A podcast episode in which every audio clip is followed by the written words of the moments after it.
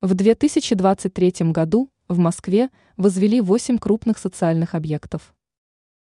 В городе по-прежнему ведется строительство важных для общества объектов. Благодаря этому жизнь граждан становится более комфортной и удобной.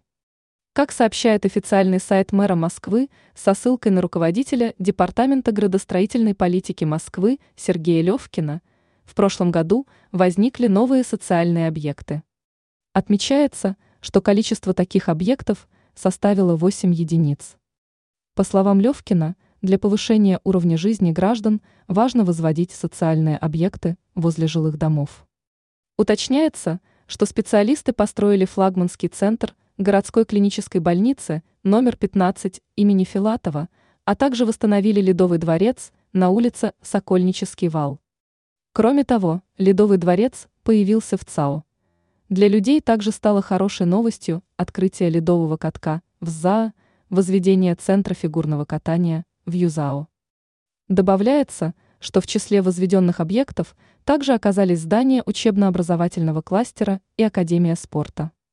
Ранее сообщалось о строительстве детских садов в Новой Москве.